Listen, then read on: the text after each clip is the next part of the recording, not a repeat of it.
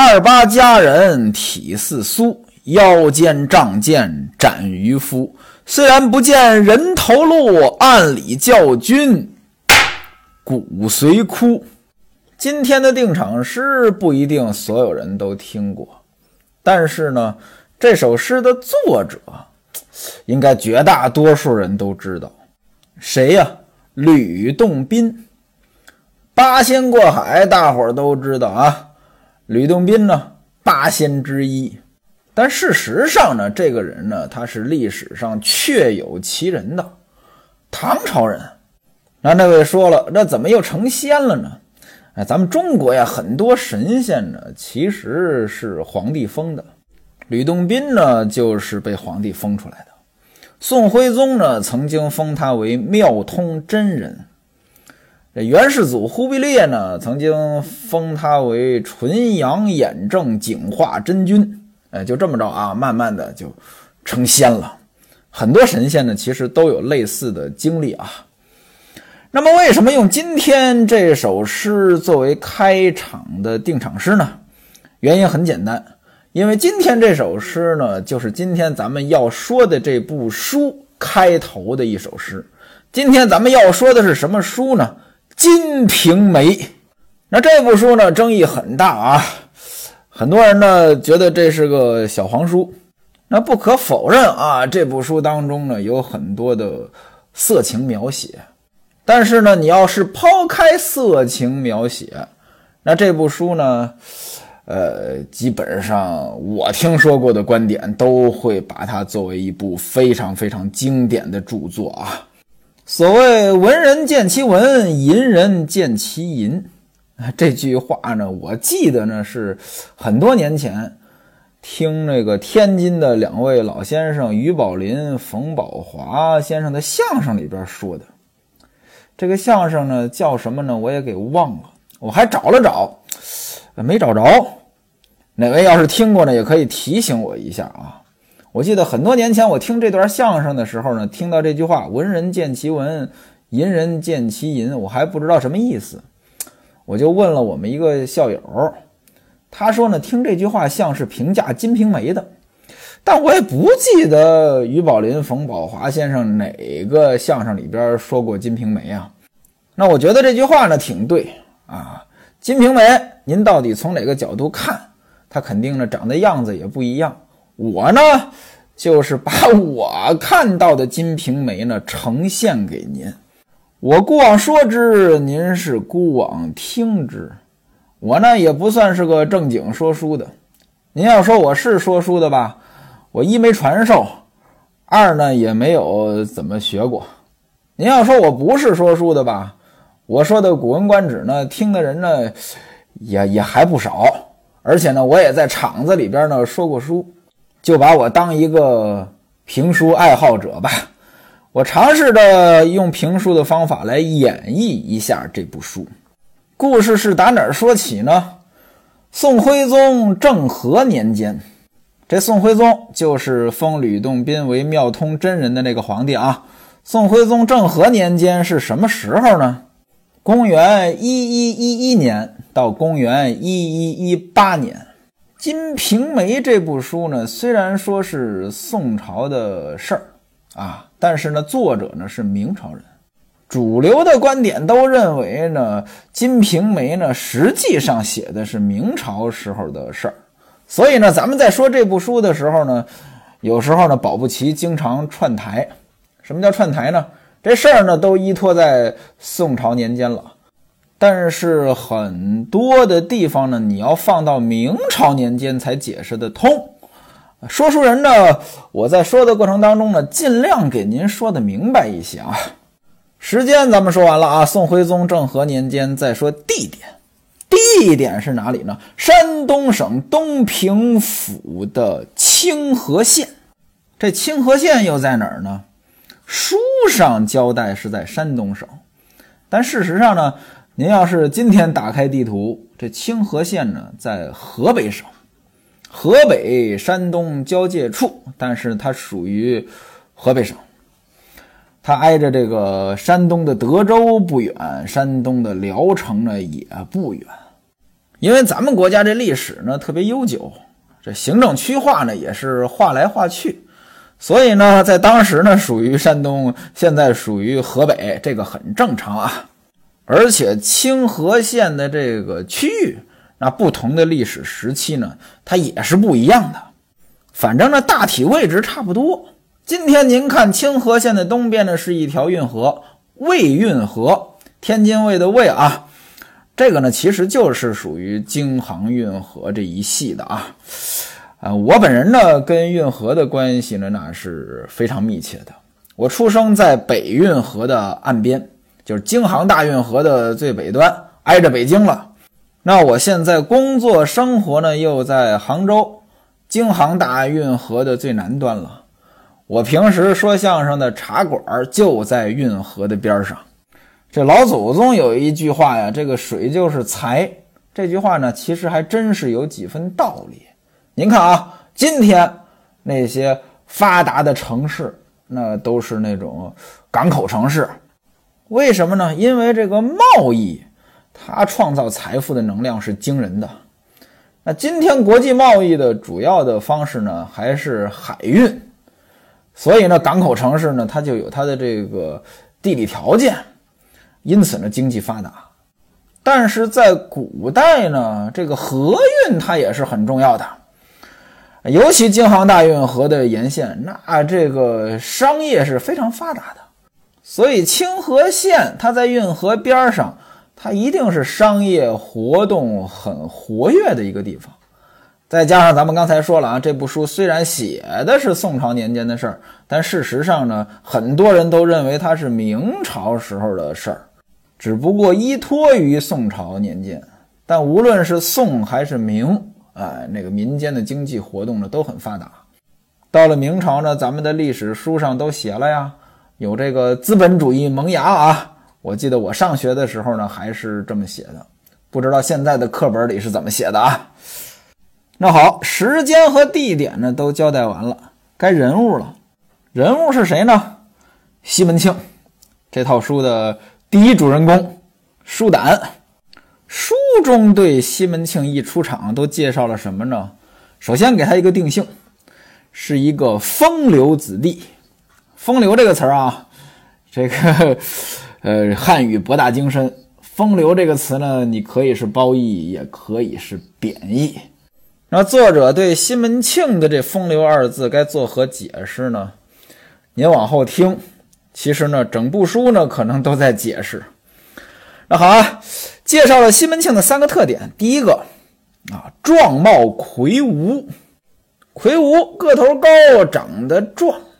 这男的呀，个头高，长得壮呢，还是挺吸引人的啊。第二个呢，那就是性情潇洒。那这一点呢，对于男人来讲也挺重要的啊。第三个呢，饶有几贯家资，也就是有钱呀。年纪呢，在二十六七，这就是一开头介绍的西门庆这个人。也就是说，西门庆啊，二十六七岁的年纪，在过去啊，二十六七岁呢，说年轻呢也不算年轻，反正正是好年纪吧。那么又有钱，长得呢还不错，性格呢也不错。那主人公呢就是这么个人。这说书人呢说这种老书呢有一个困难，为什么呢？听众，您是带着您的认知来听我的书，尤其《金瓶梅》，他因为这个西门庆的认知啊，大多数人呢是从《水浒传》当中得到的。您带着对于西门庆的认知听我说这套书，就很可能呢，我想表达的和您认知的它错位。所以呢，听这部书呢，我想给各位您一个建议，就是您呢放下您所有的认知。听我说，您就假设这是一部您没听说过的新书，里边的内容、里边的人物，您什么都不知道。现在呢，这书一开篇，主人公出场了，哎，长相什么样子？哎，家里有钱，年纪什么样子？性格什么样子？等等等等。呃，那么您什么都不知道，哎，您呢带着这种感觉听我说《金瓶梅》，可能呢效果会更好。西门庆的父亲叫西门达，干嘛的呢？这个做药材生意的。原来呢是到外边啊，在川广贩卖药材。这个川呢好理解，那就是今天的四川嘛。那广又是哪里？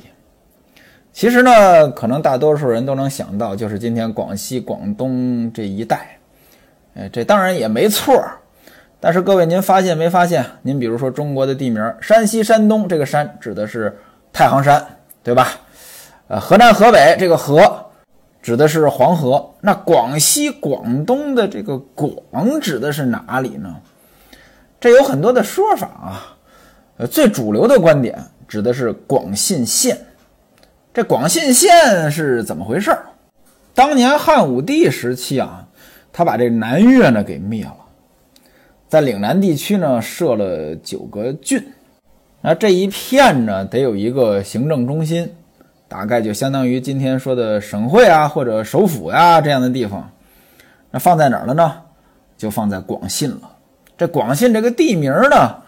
这汉武帝的诏书当中有一句话叫“初开越地以广布恩信”，所以起名呢就叫广信。那这地方在哪儿呢？据说啊，就是在这个广西梧州到广东封开这一带。今天呢，大概也在广西、广东的这个分界线上。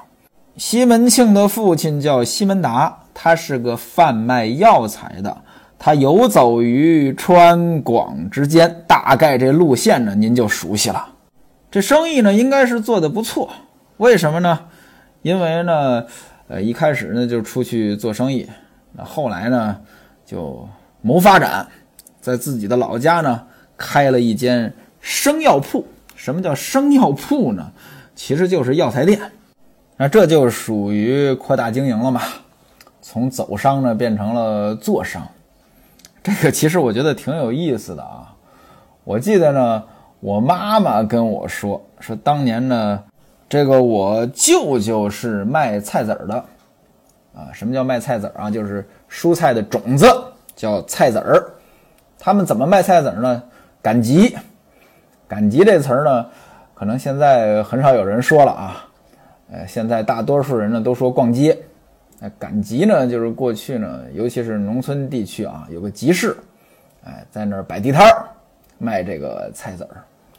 我妈说有一次好像一天卖了六千多块钱，您想想那是多少年前，一天六千多块钱，这个钱是不少的。但是呢，到了现在，我这个舅舅呢还在赶集摆地摊卖菜籽儿，那就没有发展嘛。我外公啊，南方叫外公啊，我们北方叫姥爷。也是卖菜籽儿的，啊，据我妈妈说，她年轻的时候呢，说人家让他好像是给他找一份什么工作，大概也相当于体制内的吧，他不愿意去。他说什么？说好汉子不挣有数的钱。什么叫有数的钱？领工资就是有数的钱。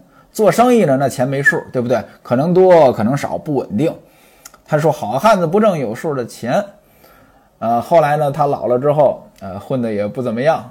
也没有多少财富，啊，老被子女数落，说您当年如果说好好的，呃，听人家劝，您 给您找那份工作，您现在退休金是多少多少，老被人数落。但其实呢，我觉得不能以结果论英雄啊。当然了，我姥爷也不是英雄啊，反正不能以结果来论一个人。我问过我妈，我说我姥爷年轻的时候挣的钱到底多不多？我妈说那比一般人是多得多的。比那种上班的人那是多得多的。我说，那您不能说年轻的时候您挣得多，年老的时候您有退休金，这两头您都占着呀，对不对？其实您要是说有这个经营头脑，扩大经营，说不定今天您更有钱。西门庆的爸爸西门达显然呢就是会经营，本来呢在外边贩卖，游走于川广之间，嗯，结果呢自己又在老家开了这个生药铺。生意做得好呢，那自然就有钱，有钱嘛，这物质生活呢就好。您比如说啊，这房子住的就好，那真是远瞧雾气昭昭，近瞧瓦窑四少。门口有四颗门槐，有上马石、下马石拴马的桩子，对过是磨砖对缝的八字影背。路北有广亮的大门，上有门灯，下有懒凳，内有回事房、管事处、传达处。二门四扇绿屏风，撒金星，四个斗方，写的是斋庄中正。背面是严肃整齐。进二门，方砖满地，海漫的院子。夏景天高搭天棚，三丈六，四个堵头，写的是吉星高照。院里有对对花盆、石榴树，茶叶墨色的养鱼缸，九尺多高的架竹桃，有迎春、探春、栀子、翠柏、梧桐树，各样鲜花，各样洋花，真有四时不谢之花，八节长青之草。正房五间为上，前出廊，后出厦，东西厢房，东西配房，东西耳房。东跨院是厨房配茅房，西跨院是茅房配厨房。那位说了，他们家这茅房跟厨房都挨着呀？这不是。这是传统相声夸住宅里边说的，西门庆他们家的住宅呢也不错，原文写的是五间七进的院子。那位说了什么叫七进啊？这过去的这房子呀，它都有院子，天井当院。这天井当院是怎么回事？就是过去这房子呀，它这个呃四四方方的，四面都有屋子。中间呢是空的，这叫天井。一个天井，这叫一进。那七进呢？那就是七个天井。七个天井，您就算一算啊，就横着，那就是八排房子。那再加上两边的，呃，这个东西两边的这个厢房，那这房子很多呀。那说明这是个大户人家呀。家中呢是使奴换辈，骡马成群，有钱呗。但到底有多有钱呢？其实有钱这个事儿，它是在对比当中产生的，对不对？啊，您要说在今天，谁要有七进的院子，那相当有钱了。为什么呢？因为大多数人没有。如果说今天大多数人都有十八进的院子，你要是七进的院子，你就是穷人。所以穷和富这是对比出来的。我记得呢，这个有人说过。说这个一个人过得幸福不幸福，取决于什么呢？取决于你的连金比你挣得多还是比你挣的少。什么叫连金啊？就是比如说亲姐妹两个人，呃，这个他们俩的对象，你比如说大姐的老公和二姐的老公，那如果说大姐的老公他比二姐的老公挣的钱多，那大姐和大姐夫就觉得挺幸福的。甭管你实际挣多少钱，你只要比他多，你就幸福。当然了，我觉得这话说的也过于绝对了啊。嗯，也不是所有人都气人有笑人无的。但是呢，人确实有这种对比，人是在对比当中生活的，所以这个富有不富有也是取决于对比。那这七进院子的西门达使奴换背，骡马成群，到底在清河县是个什么水平呢？原文写。虽算不得十分富贵，那就不是大富大贵之家，但是在清河县中呢，也是一个殷实的人家，比较有钱。按理说呢，家境这么好，那孩子得好好的培养，但是呢，并没有。这西门达夫妇呢，去世的早，而且呢，只有西门庆这么一个儿子，所以呢，是百般的溺爱。什么叫溺爱啊？就是这孩子呀，呃，想干什么就让他干什么。其实这是不对的啊。这教育他一定是反人性的，因为人呢，他肯定都喜欢眼前的享受，怎么舒服怎么来。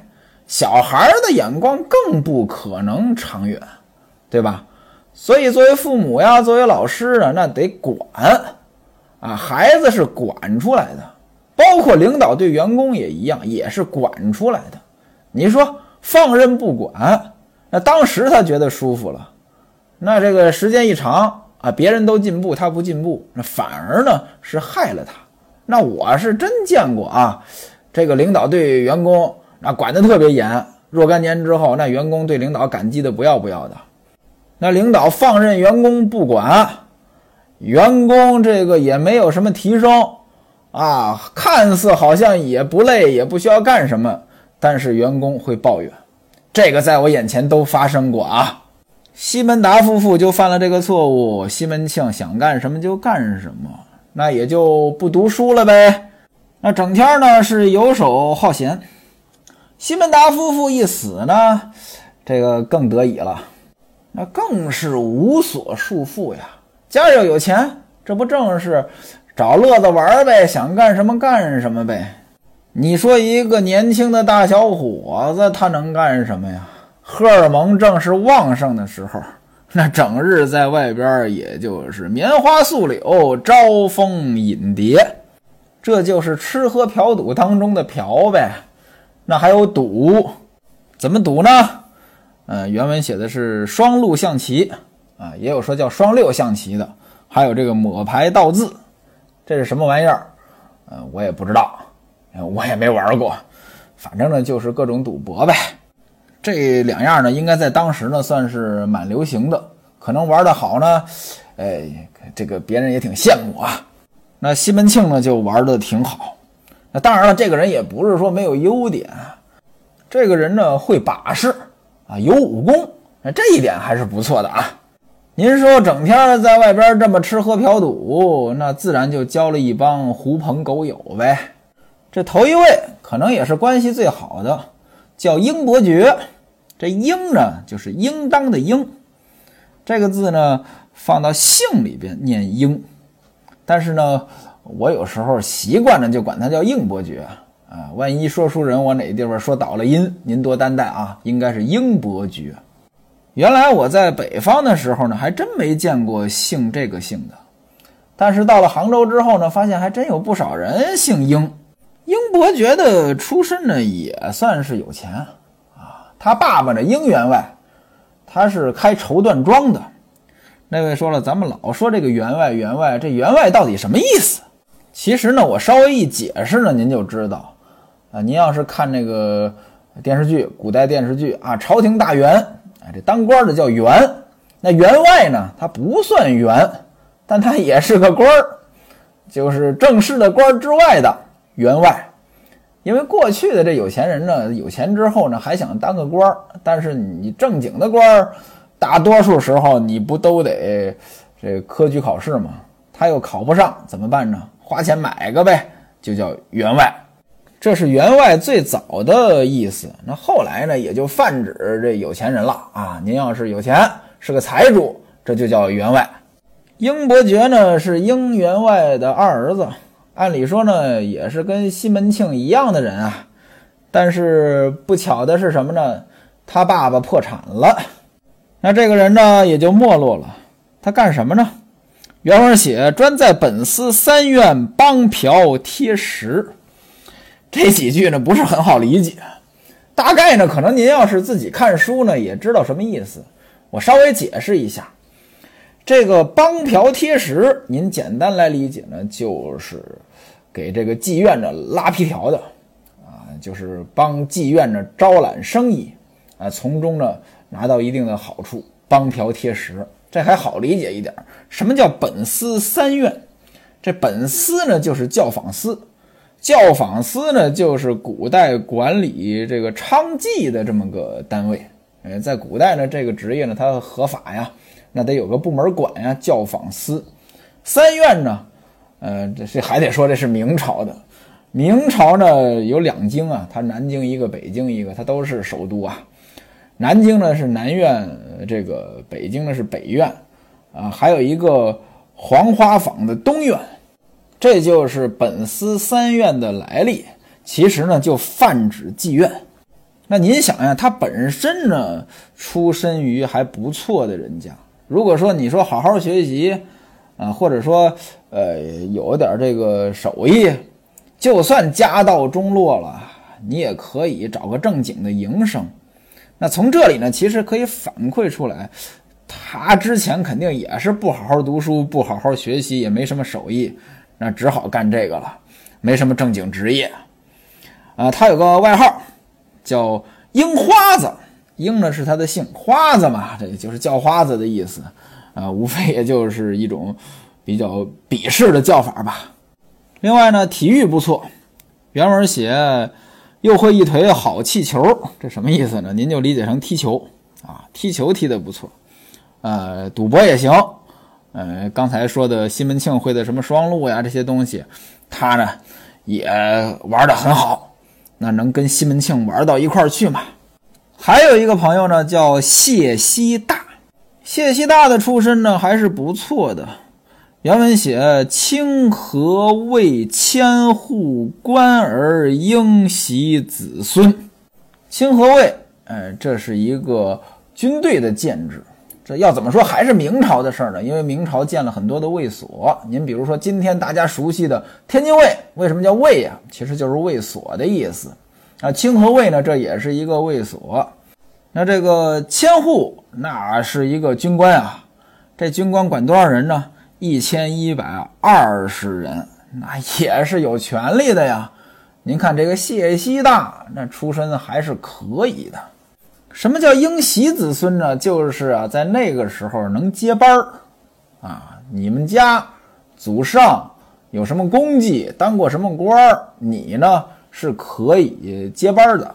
啊，接班也不一定是，呃，祖上什么官你就什么官啊，他也有一套的制度。但总而言之呢，你是有一定的前程的。那那位说了，按理说这出身应该混得不错呀，怎么跟西门庆、英伯爵这二位游手好闲的混到一块儿去了？嘿，这跟两个人的早死有关。欲知后事如何，且听下回分解。